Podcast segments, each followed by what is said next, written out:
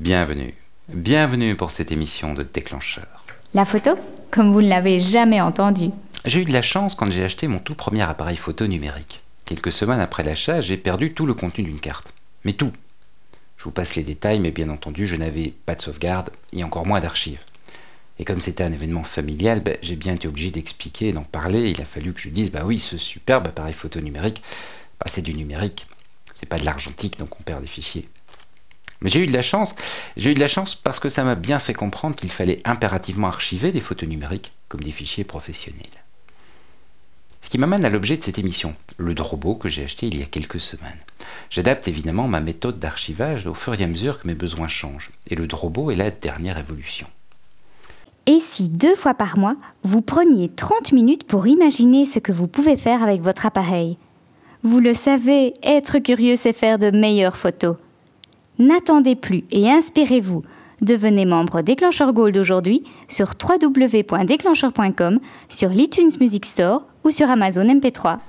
Maintenant, j'ai un chat. Vous savez, quand on a un chat, on prend beaucoup de photos de son chat. Bon, si vous n'avez pas de chat, essayez d'imaginer. Alors, vous cherchez photos de chat sur Google. Bref. Avant le chat, j'archivais sur CD. Aujourd'hui, j'archive sur des disques durs externes. C'est plus rapide, ça revient moins cher en mégaoctets. Et le Drobo, bah, c'est l'étape au-dessus. En fonction du modèle, vous avez 4, 5, 8 ou 12 B pour des disques durs dans une boîte que le Mac voit comme étant un seul disque. Comme je débute avec le Drobo, je n'ai encore que deux disques dans le mien, mais le Mac le voit comme si c'était un seul disque. Et quand mes deux disques seront pleins, il suffira d'en ajouter un nouveau dans une des deux baies vides pour remonter la capacité. Et quand toutes les baies seront remplies, eh bien je remplacerai le plus petit disque par un plus gros.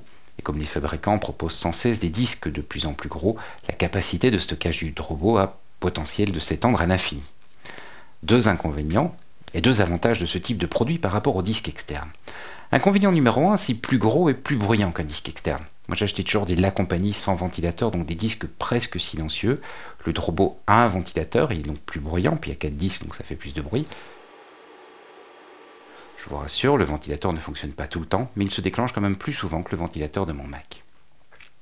Inconvénient numéro 2, c'est plus cher à l'achat, mais c'est un peu comme les ampoules économiques, on gagne sur la durée de vie du produit, je vous explique ça dans une minute. Mais il y a des avantages. Avantage numéro 1, bien que j'ai deux disques, même si quand j'en aurai trois ou quatre, le Mac les voit comme étant un seul gros disque. Et donc je ne dois pas diviser ma bibliothèque Lightroom sur plusieurs disques, ce que je trouve plus simple. Avantage numéro 2, ça revient moins cher dans la durée pour deux raisons. D'abord, chaque fois qu'on rachète un disque externe, bien on rachète le disque, mais on achète également une nouvelle alimentation, des nouveaux connecteurs, etc. Avec le Drobo, on achète tout ça une seule fois et il ne reste qu'à acheter que des disques nus.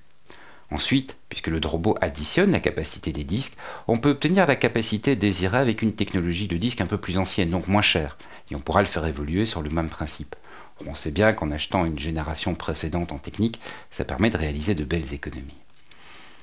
Sur le principe, le Drobo, le Drobo ressemble un peu au système RAID, mais il est beaucoup plus automatique. Comme un Mac, on branche, ça marche. Au lieu de s'occuper de la technique, on peut aller jouer avec le chat ou faire des photos. Comme j'ai expliqué, il y a plusieurs modèles de Drobo, donc selon le nombre de disques, mais également selon la connectique, ISATA, USB, FireWire, Ethernet.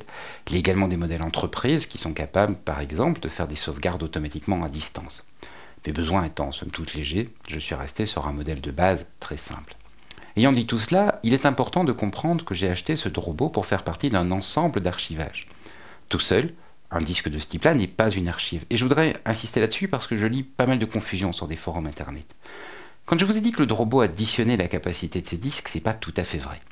Un des disques est réservé à la protection des données. Donc sur les quatre disques, il y en aura au maximum trois de disponibles pour les photos. C'est très logique. Si on se dit qu'en moyenne, un disque dur crache tous les 4 ans, avec 4 disques, vous aurez donc en moyenne un crash tous les ans. Est-ce que vous voulez acheter un produit qui tombe en panne tous les ans? Non.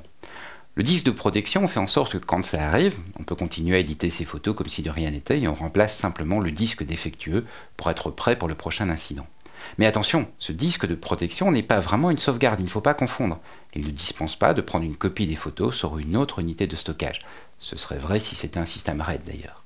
C'est repris clairement dans la notice du Drobo et quand vous achetez un RAID, vous trouverez une mise en garde similaire. Il faut réaliser une copie d'archive des données et de préférence la stocker hors site.